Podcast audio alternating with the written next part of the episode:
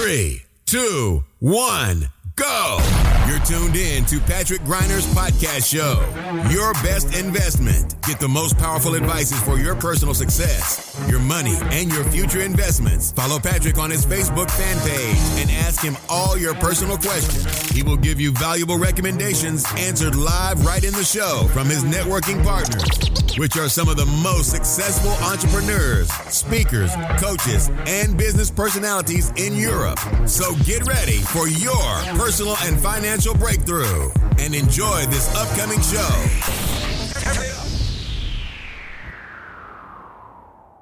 Liebe Podcast- und YouTube-Community, herzlich willkommen zu einer neuen Interview-Ausgabe meiner Show Deine beste Investition. Heute mit einem ganz besonderen Gast, nämlich der Felix Früchtel ist bei uns heute mit am Start und Felix ist Experte für ein ganz bestimmtes Thema.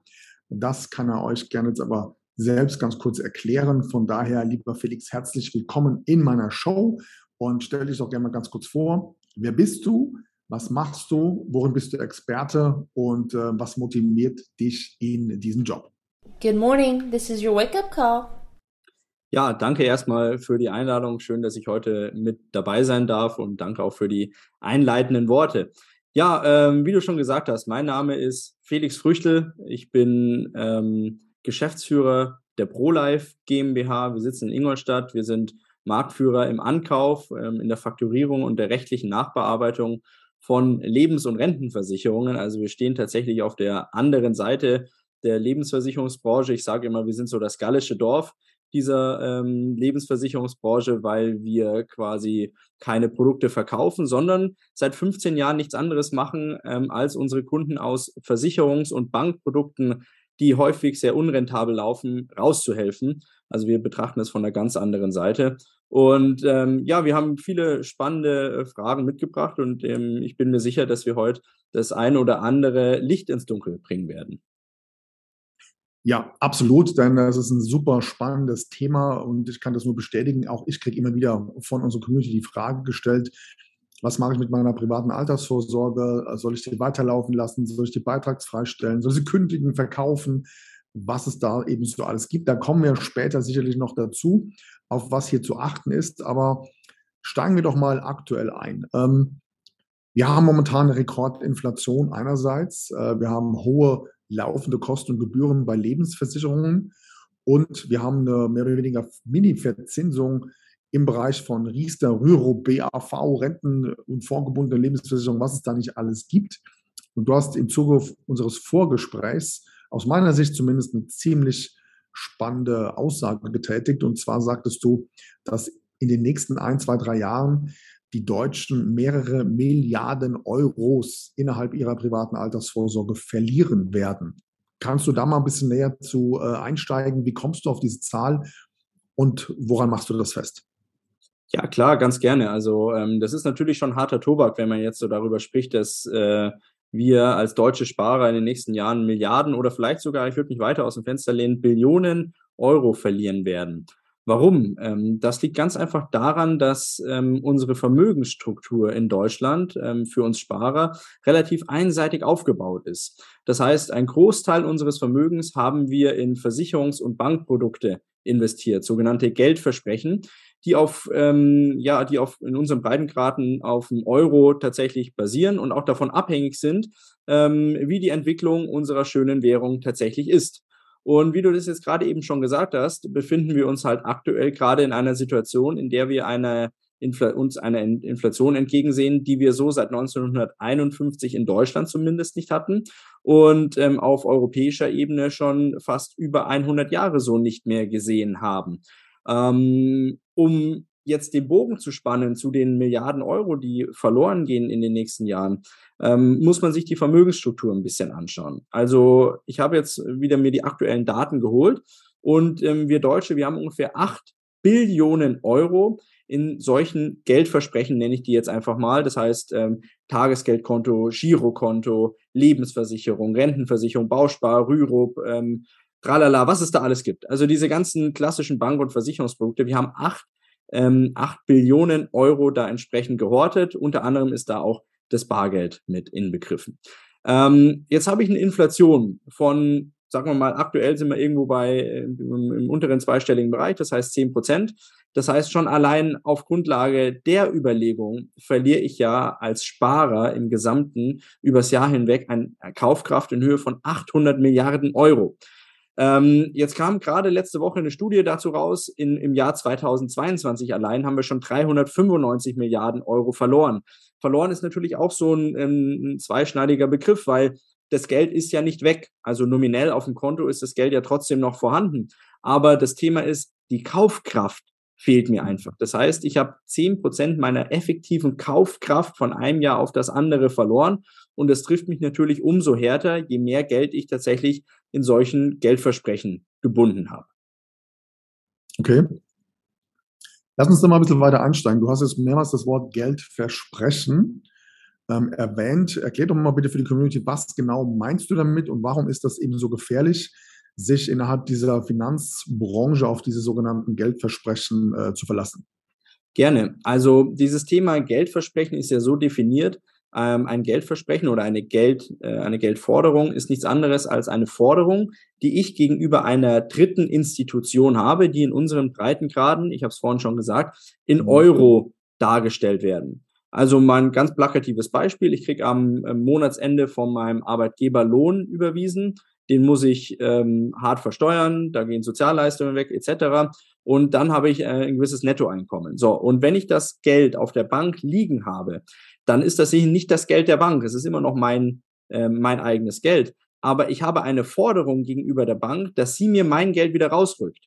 Und ähm, viele Leute können ein Lied davon singen, dass man ab einer gewissen Größe ähm, oder einer gewissen Kapitalhöhe eben seine Forderungen auch in gewisser Form hinterherrennt. Also ich kann es nur von der Sparkasse Ingolstadt sagen, ich kann am Bankautomat hier in Ingolstadt 2000 Euro maximal abheben am Tag. Würde ich gerne mehr haben, muss ich davor einen Termin avisieren bei der Sparkasse und um mir mein eigenes Geld, das ist ja das Verrückte, um mir mein eigenes Geld holen zu können.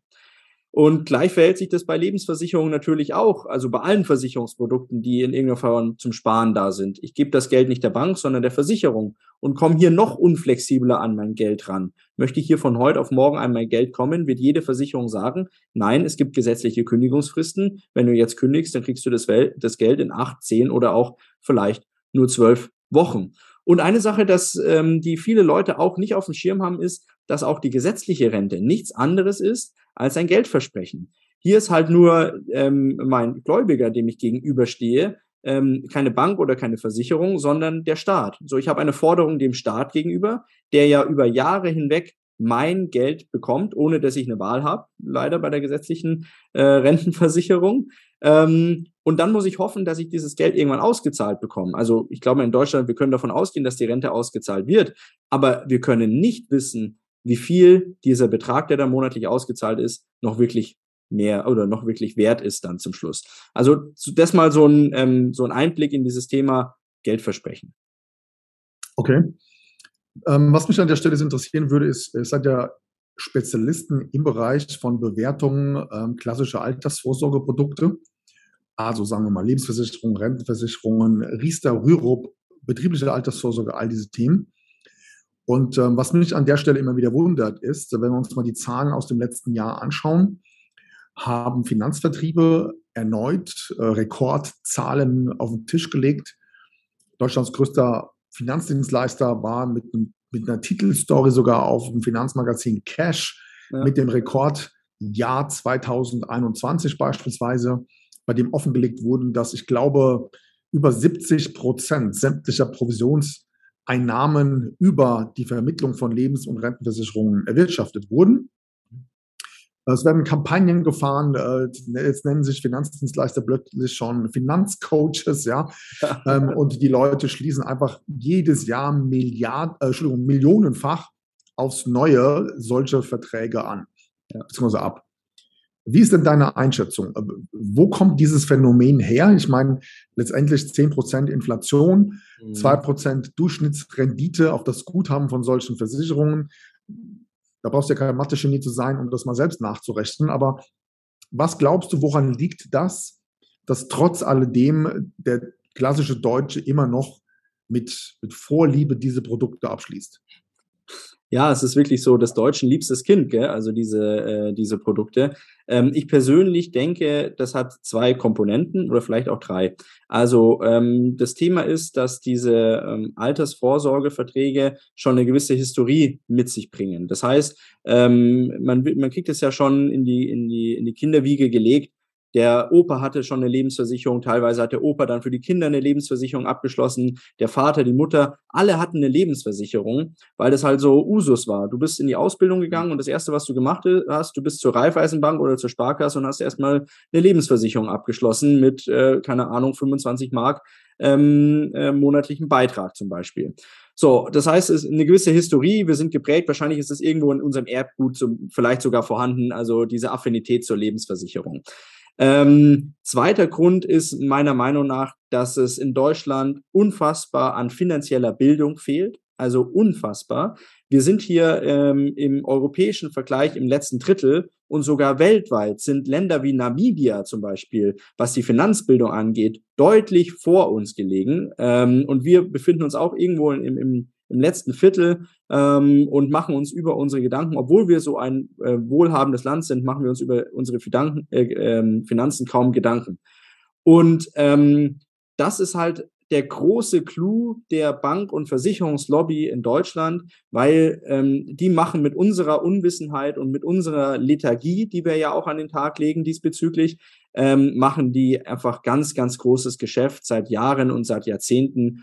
Ähm, und das Thema, was du gerade angesprochen hast, dass ähm, ein Rekordjahr nach dem nächsten ähm, eingefahren wird, das werden wir auch noch die nächsten Jahre so sehen. Also das wird sich jetzt in Zukunft auch, auch gar nicht ändern. Es kommen so viele junge Leute nach, äh, und da nehme ich mich jetzt nicht aus, die aus, ähm, die aus dem Studium, aus der Ausbildung äh, und dann auch schon im Beruf leben, die dann irgendwann gut Geld verdienen, aber die keine Ahnung von Finanzen haben. Und dann kommt halt der erstbeste Bankberater oder der erstbeste, wie hast du es so schön gesagt, Finanzcoach, obwohl er ganz weit davon weg ist, ein Coach zu sein, ähm, und dreht dir halt ähm, irgendein Produkt an, wo du im ersten Moment auch gar nicht erkennst, dass es eine ganz normale, ähm, eine ganz normale klassische Lebensversicherung ist, weil ein toller Name dahinter steckt. Ja. Und ähm, das ist halt einfach meiner Meinung nach das Problem, diese drei Komponenten. Es ist historisch verwurzelt, wir haben keinerlei finanzielle Bildung und wir sind einfach auch faul. Also wir sind nicht faul, wenn es ums Arbeiten geht. Wir arbeiten uns wirklich ähm, den Allerwertesten auf. Aber ähm, dieses Sprichwort, äh, ich glaube, John D. Rockefeller hat es mal gesagt, es ist schlau, eine Stunde über sein Geld nachzudenken, anstatt eine Stunde für sein Geld zu arbeiten.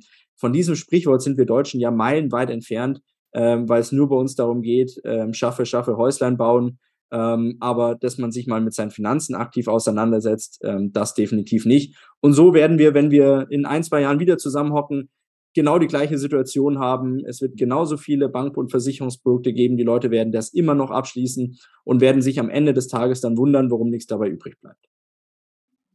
Ja, absolut. Sehe ich ganz genauso.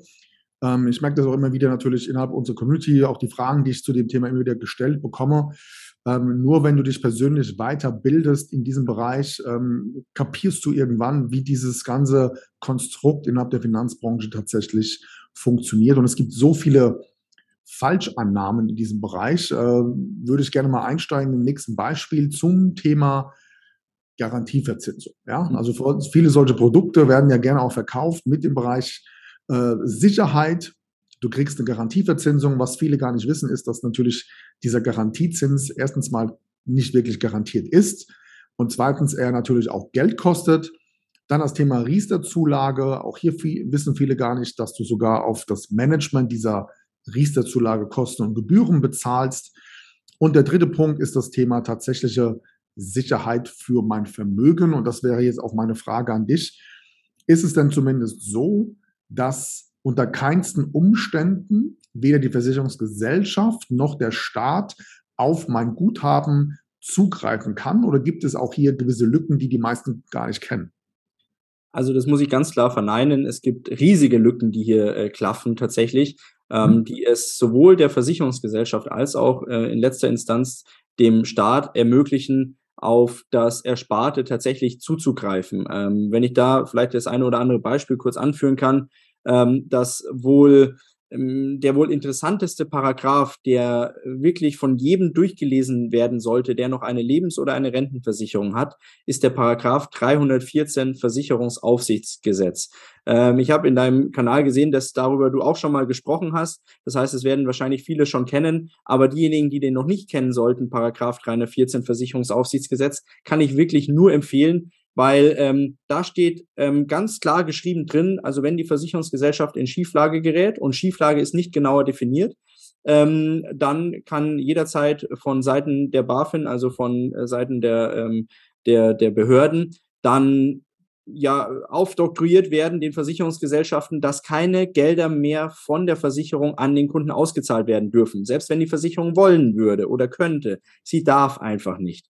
Und gleichzeitig, und das ist der Hammer, werden die Sparer dazu verpflichtet, weiter monatlich brav in ihre Police einzuzahlen, während sie wissen, dass sie an ihr Geld nicht mehr rankommen. So, und unter den Voraussetzungen, und das ist ja nur einer von vielen Paragraphen, man könnte noch die, den Risikobegrenzung, das Risikobegrenzungsgesetz nennen, die CAC-Klausel oder auch ähm, das Sanierungs- und Abwicklungsgesetz, das ja unter anderem auch Banken und Versicherungen ganz arg tangiert.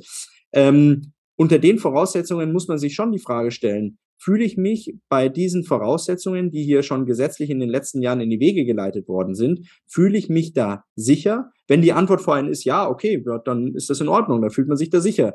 Aber als rational denkender Mensch kann man sich unter diesen Voraussetzungen nicht sicher fühlen. Das heißt, das Geld ist nicht nur der Geldentwertung ausgesetzt, sondern auch im Zweifel den Griffen der Versicherungsgesellschaften und dann im Nachgang natürlich immer den Griffen des Staates weil der hat ein fundamentales Interesse, auf unser aller Vermögen zuzugreifen, ähm, weil die Party, die hier gerade abgeht und die, die Verschuldung, die hier stattfindet, ja, die muss irgendwann auch wieder bezahlt werden und die bezahlen Sie und ich, weil ähm, dann zum Schluss das Vermögen halt einfach äh, ja äh, da herangezogen wird. Absolut, genau. Ähm, was ja auch oftmals ein Trugschluss ist, sind äh, letztendlich die gesamten Kosten, die in solchen Verträgen drinstecken. Also mal ein klassisches Beispiel, du schließt jetzt so eine Riester-Rente ab, sagen wir mal für 150 Euro pro Monat. Jetzt glauben ja die meisten, dass tatsächlich die 150 Euro pro Monat auch in diesem Vertrag zu 100 Prozent als dein Investmentkapital angespart oder angelegt werden. Dem ist ja nicht so. Dann haben wir ja auch noch das Thema interne Kosten, also sagen wir mal Alpha, Alpha Beta und Gamma-Kosten. Das geht ja auch schon sehr ins Detail, sehr viel Finanzmathematik steckt dahinter um das mal ein bisschen zu vereinfachen. Kannst du der Community mal ganz kurz erklären, in relativ einfachen Worten, über welche Kosten, laufende Kosten und natürlich auch die Abschlusskosten sprechen wir denn hier im Durchschnitt bei solchen Verträgen? Gerne.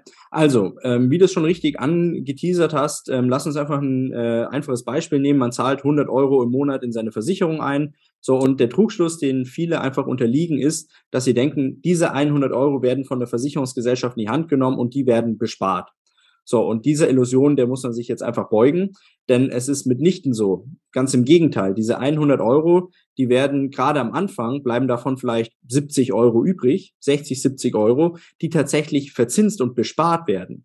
Der Rest sind gerade am Anfang, so die ersten fünf bis sieben Jahre, Abschlusskosten. Abschlusskosten bedeutet, ich als Kunde zahle die Versicherungsgesellschaft, damit ich quasi bei der Versicherung einen Vertrag abschließen darf. Also vollkommen hirnrissig, weil die müssen froh sein, dass ich denen mein Geld gebe. Nicht ich muss die dafür bezahlen, dass die meinen Vertrag verwalten dürfen. Also eine ganz, ähm, eine ganz äh, hanebüchen Situation, in der wir uns hier befinden, die aber ähm, tatsächlich Usus in dem Konstrukt dieser Bank- und Versicherungsprodukte ist. Also 70 Euro, die dann tatsächlich äh, bespart werden. Dann geht, geht gerade am Anfang was weg für die Abschlusskosten, dann aber natürlich auch für die laufenden Verwaltungs- und Vertriebskosten. Also ein Finanzdienstleister, der mir ein solches Produkt verkauft, kriegt natürlich auch dann eine laufende Provision daraus. Er hat es immerhin verkauft und muss es dann äh, vielleicht auch noch während der Laufzeit betreuen.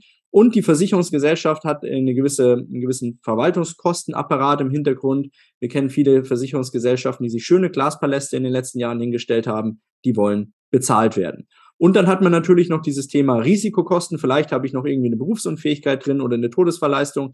Die muss natürlich auch bezahlt werden. Summa summarum führt es aber dann dazu, dass halt einfach zwischen denn das ist jetzt eine, eine, eine offizielle Zahl, zwischen 20 und 70 Prozent tatsächlich des monatlichen Beitrages in Kosten laufen. Beides Extreme. zwischen 20 und 70 Prozent, aber irgendwo dazwischen liegt die Wahrheit. Und jetzt kann jeder selbst ausrechnen, wie viel Rendite dann diese Versicherungsprodukte oder Bankprodukte machen müssen, um diese Kostenquoten zu kompensieren. Das kann nicht funktionieren. Ja, also, dass die bis zu 70 Prozent wirklich Kosten beinhalten, ist mir persönlich auch neu. Das habe ich so noch nicht gehört, aber. Also, Außen, das sind, Ausnahmen bestätigen die Regel. Also, das sind natürlich ja. beides Extreme gewesen. Äh, ganz ja. klar. Also, diese, ähm, also, es gibt eine offizielle, äh, eine offizielle ähm, Einsicht immer vom BaFin jedes Jahr, kann man das einsehen. Aber ich sage auch ganz ehrlich, diese Versicherungsgesellschaften, die da 70 Prozent plus nehmen, ähm, die sind in Deutschland kaum vertreten. Aber gibt's halt. Okay. Aber im Durchschnitt kann man wahrscheinlich sagen, das sind die Zahlen, die ich kenne, wir reden schon mit allem drum und dran über einen Kostenblock von einem Schnitt zwischen 20 und 25 Prozent. Definitiv, ja. Das ist die Summe, die, äh, die auch mir bekannt ist. Und wenn du jetzt mal davon ausgehst, ähm, dass so ein Altersvorsorgeprodukt im Durchschnitt etwa, ich glaube, letztes Jahr waren es 1,9 Prozent ja. generiert, dann musst du das ja einfach mal dagegen rechnen, um dir klarzumachen, dass du damit effektiv eigentlich gar kein Vermögen aufbauen kannst. Richtig, ja. Also das ist die Quintessenz daraus, ja. Okay. Ähm, was ich immer wieder erlebe, ist, ist natürlich hier in dem Zusammenhang die Unsicherheit von, von Investoren, von ja, Verbrauchern, die sagen, okay, ich habe jetzt mehrere Jahre in so ein Produkt eingezahlt. Wenn ich jetzt kündigen würde, dann hätte ich einen Verlust, jetzt mal als Beispiel von 2000 Euro. Mhm. Und damit ich den Verlust halt nicht realisiere, zahle ich halt weiter ein. Wie siehst du das? Wie siehst du diese Sichtweise? Macht das in der Hinsicht tatsächlich Sinn oder gibt es da einen kleinen Denkfehler? Ähm, es kommt auf die Situation drauf an, aber in der aktuellen Zeit ist es definitiv ein Denkfehler, weil ähm, ich kenne diese Argumentationen zu, zu Haufe und ähm, die kommen ja immer wieder kommen die, ähm, werden die vorgetragen, ich habe nur noch zwei Jahre, die halte ich jetzt durch, ja, ich habe jetzt einen Verlust, wenn ich den jetzt realisiere, das wäre schlecht, also hoffe ich darauf, dass es irgendwann wieder besser wird. Okay, aber man muss ja zwei Sachen betrachten. Also wir haben jetzt aktuell, wir können nur über die aktuelle Situation sprechen, eine, ein Realvermögensverlust von ungefähr acht Prozent im Jahr. Also wenn wir sagen, wir haben zehn Prozent Inflation, ich kriege ungefähr zwei Prozent Verzinsung auf so ein Bank- oder Versicherungsprodukt vor Abzug von Kosten. Also wenn wir da ganz ehrlich sind, sind die, die Realrenditen bei den Versicherungen ja noch viel, viel geringer. Ähm, dann habe ich einen Realvermögensverlust von acht acht Prozent plus. So.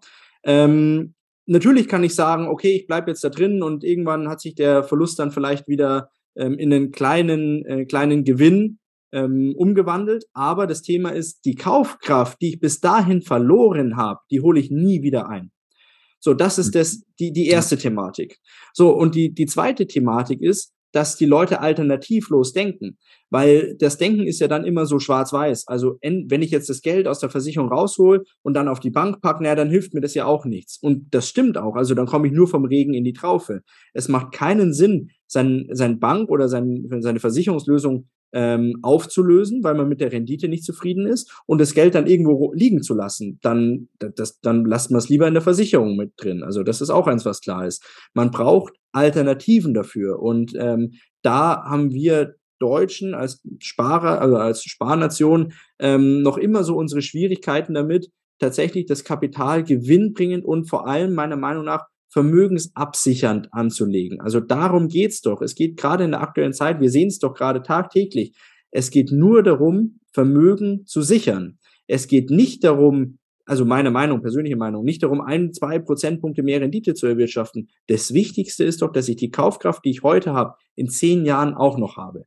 Und nicht, dass ich in zehn Jahren nominell zwar doppelt so viel Euros rumliegen habe, aber der Euro bis dahin äh, 70 Prozent an Wert verlo verloren hat, na, dann bringen mir die, die, die doppelte Anzahl an Euros bringt mir dann auch nichts. Ich brauche die Kaufkraft in 10, 20 Jahren, wenn ich dann tatsächlich ähm, die Altersvorsorge, äh, von der Altersvorsorge Gebrauch machen will. Absolut. Ja. Jetzt habt ihr euch ja mit eurem Business darauf spezialisiert, solche Altersvorsorgeverträge zu bewerten, ähm, zu analysieren und im Gegenzug natürlich für den Kunden auch eine Lösung zu finden, wie er deutlich schneller an sein Geld kommt, beziehungsweise vielleicht sogar mehr ausgezahlt bekommt, als ihm die Versicherungsgesellschaft auf den ersten Blick freiwillig auszahlen würde. Wie genau muss ich mir das vorstellen? Kannst du uns da gerne mal einen Einblick geben, worin besteht eure Expertise? Gerne. Also unsere Expertise besteht darin, dass ähm, sich unsere Kunden ähm, oder potenzielle Kunden im ersten Moment mal äh, an uns wenden können, wenn sie eine Lebensversicherung haben, Rentenversicherung, Riester, ähm, betriebliche Altersvorsorge, Unfallversicherung, diese ganzen Sachen, die es da gibt. Ähm, man hat also sowas, man hat sich vielleicht durch unser Interview heute mal dazu gemüßigt gefühlt, zu sagen, hey, ich schaue mir mal an, was ich da habe. Und irgendwie kommt man auf den Trichter, naja, so wirklich gut performt es nicht. Schauen wir mal, was man da machen könnte. Mhm. Dann könnte man zum Beispiel uns konsultieren und sagen, passt mal auf, liebe ProLife, das ist meine, das ist meine aktuelle Ausgangssituation. Äh, gib mir mal ein Feedback darüber, was ist das für ein Vertrag? Ähm, wie, wie, wie läuft der? Oder ähm, könnt ihr mit dem überhaupt irgendwas anfangen, dass man, dass man sich darüber Gedanken machen kann, da irgendwie optimal aus diesem Vertrag auszusteigen?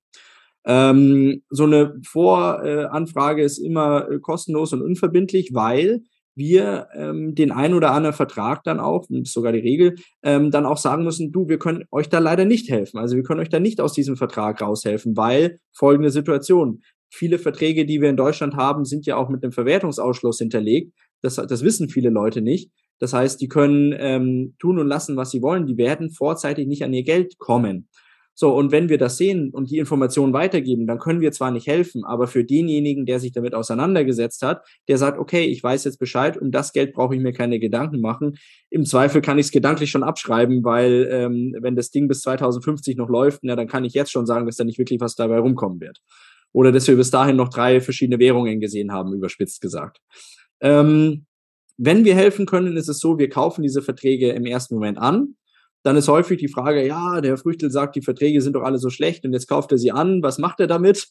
Ähm, auch, auch da äh, ganz klar die Information, wir kaufen die Verträge an, um schnell Kapital zur Verfügung zu stellen. Also innerhalb von 18 Kalendertagen gibt es Kapital aus diesen Versicherungslösungen viel, viel schneller als über die Versicherung selbst und auch viel, viel reibungsloser, weil wir die ganze Kommunikation übernehmen. Und ähm, es wird deswegen ein Schuh daraus, weil wir diese Verträge im Nachgang auch alle selbst auflösen. Das heißt, wir verkaufen die an keine Fonds weiter, wir ähm, behalten die auch nicht im Bestand, weil wir über die miserable Lage und die Performance ähm, ja, äh, informiert sind, äh, sodass wir die Verträge dann im Nachgang auch auflösen und dann auch durch äh, externe Partner ähm, das sind vor allem Anwälte und Aktuare, dahingehend prüfen lassen, dass äh, nochmal geschaut wird, wie du es auch richtig angekündigt hast schon, ähm, geschaut wird, steht dem Versicherungsnehmer denn noch weiteres Kapital aus dieser Versicherungspolice zu?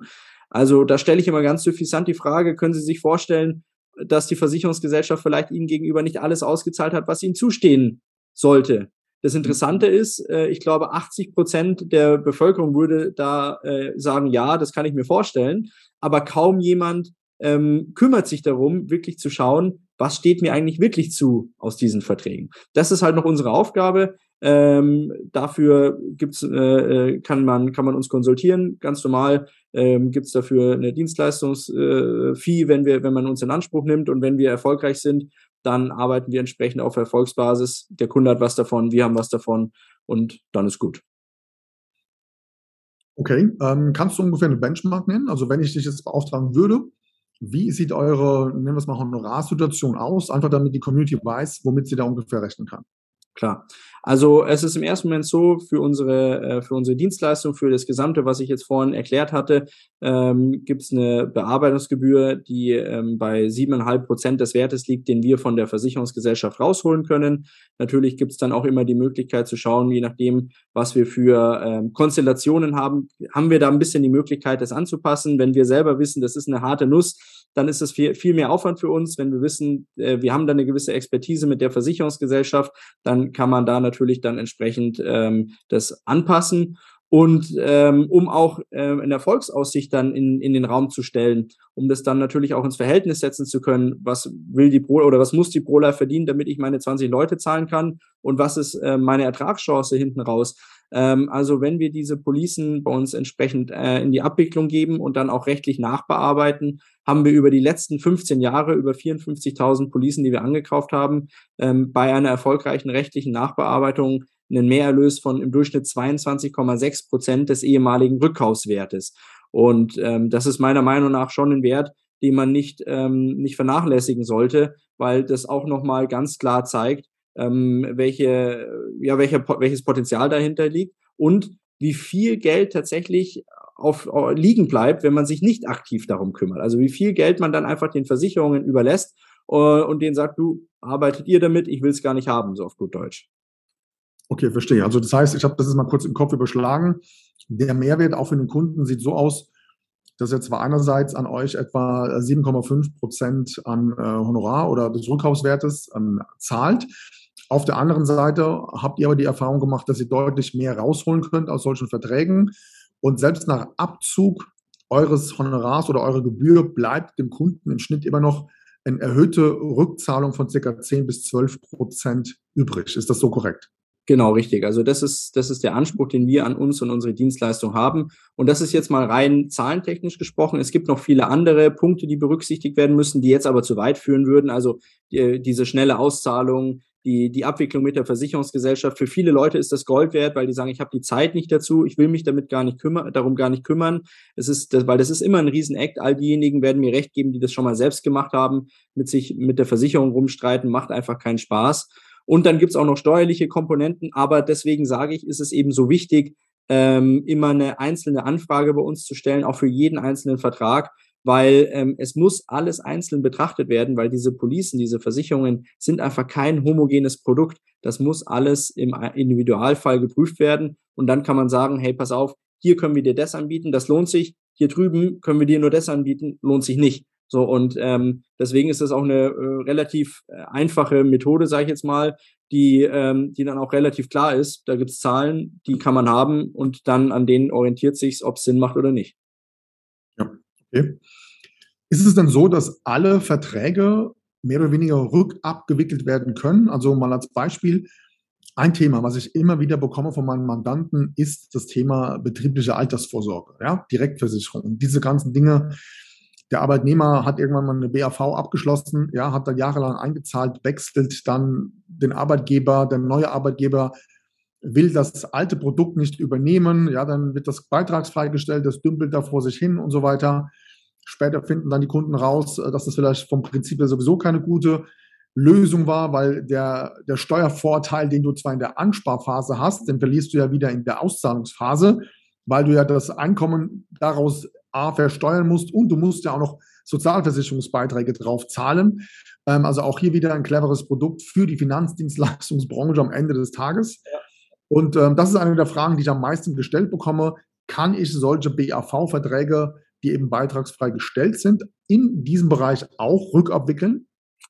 Ähm, jein. Also erstmal ist, ist äh, wichtiges, wichtiger Punkt auch für, für die Leute ist das Thema, dass wir ähm, im ersten Moment die, die, keine Rückabwicklung propagieren oder sonst was, sondern tatsächlich den Ankauf immer machen und dann die mhm. rechtliche Nachbearbeitung, die unter anderem so eine, Rech so eine Rückabwicklung sein kann. Ja, bei betrieblichen Altersversorgen ist es aber ein bisschen anders wie bei Lebens- oder Rentenversicherung, weil es einfach deutlich komplexer ist, weil jetzt nicht einfach nur dieser Vertrag zwischen äh, Kunde und Lebensversicherung im Raum steht, sondern auf einmal auch ein arbeitsrechtlicher Vertrag ähm, vorhanden ist, der geprüft werden muss. Es sind auf einmal auch steuerrechtliche Komponenten beim, beim Arbeitgeber zu berücksichtigen, so dass man eine Sache festhalten kann.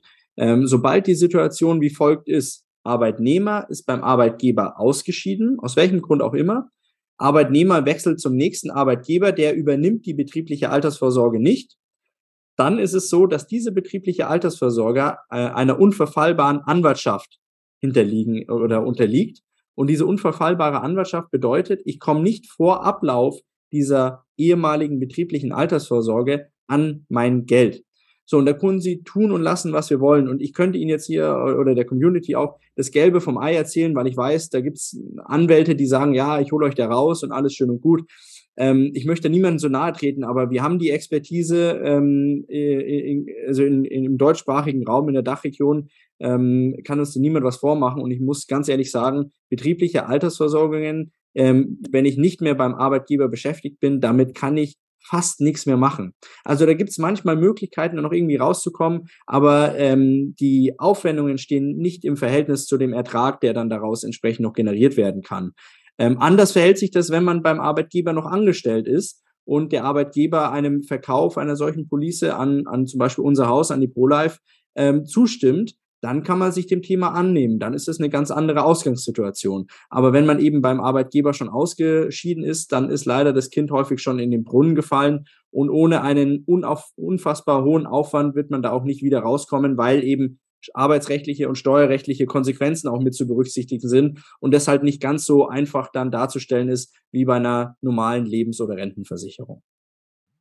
Das heißt, das Einfachste wäre letztendlich, wenn es jemand hier aus der Community gibt, der seine Verträge einfach mal prüfen lassen möchte, dass man sich an euch wendet. Der erste Schritt, hast du ja ganz klar auch ähm, gesagt, ist erstmal völlig unverbindlich, um herauszufinden, wie sehen da die Erfolgsaussichten aus. Und jetzt wäre natürlich die Frage, was kann die Community tun? Hast du da einen Link dafür, den du gerne hier mal öffentlich mit uns teilen kannst, damit sich dann eben die Interessenten mit euch äh, ja in Verbindung setzen können? Ja, klar, gerne. Also die einfachste Methode ist natürlich einfach über unsere Homepage zu gehen. Ähm, die ist sehr easy strukturiert. Da kann man dann einfach mal vier, fünf Eckdaten eingeben und dann kann man die Anfrage abschicken. Also es ist auch kein äh, unbanniger Aufwand dahinter. Ähm, man geht einfach auf www.prolife-gmbh.de. Vielleicht können wir das Ganze dann nochmal verlinken. Und dann kann man sich aussuchen ähm, oder kann man kurz äh, kundgeben, was hat man für einen Vertrag, gibt die Eckdaten an und innerhalb von 48 Stunden äh, melden wir uns ähm, mit Informationen darüber, was hast du da für einen Vertrag, ähm, was sind die Erfahrungswerte aus dem Vertrag heraus und können wir überhaupt helfen oder nicht. So, das sind die, das sind die Informationen, die wir dann geben können. Ähm, wenn wir helfen können, sprechen wir durch, wie das entsprechend ausschauen kann. Wenn wir nicht helfen können, dann können wir auch nur unser, unser Beileid dann kundtun und hoffen, ähm, dass die Versicherung ähm, durchhält und dass der Euro dann irgendwann noch was, was wert ist, hoffentlich. Good morning, this is your wake-up call. Ja, lieber Felix, an der Stelle vielen lieben Dank für die tiefen Einblicke in die Lebens- und Rentenversicherungsbranche. Und ähm, ich danke dir für deine Zeit, für deine Expertise. Und dann freue ich mich, wenn wir beide uns demnächst wieder persönlich begegnen. Danke auch, danke für die Einladung und bis bald. Ciao. Ciao, ciao. That's it for today, but tune in next time on Patrick Griner's podcast show. You want real powerful success and better investments to go straight through the roof? Then send your personal questions to his fanbook fan page and get live on the show. Practical and tactical advices which can be applied immediately, all by yourself. Be curious on Patrick Griner's next upcoming show. Thank you for listening and enjoy your day.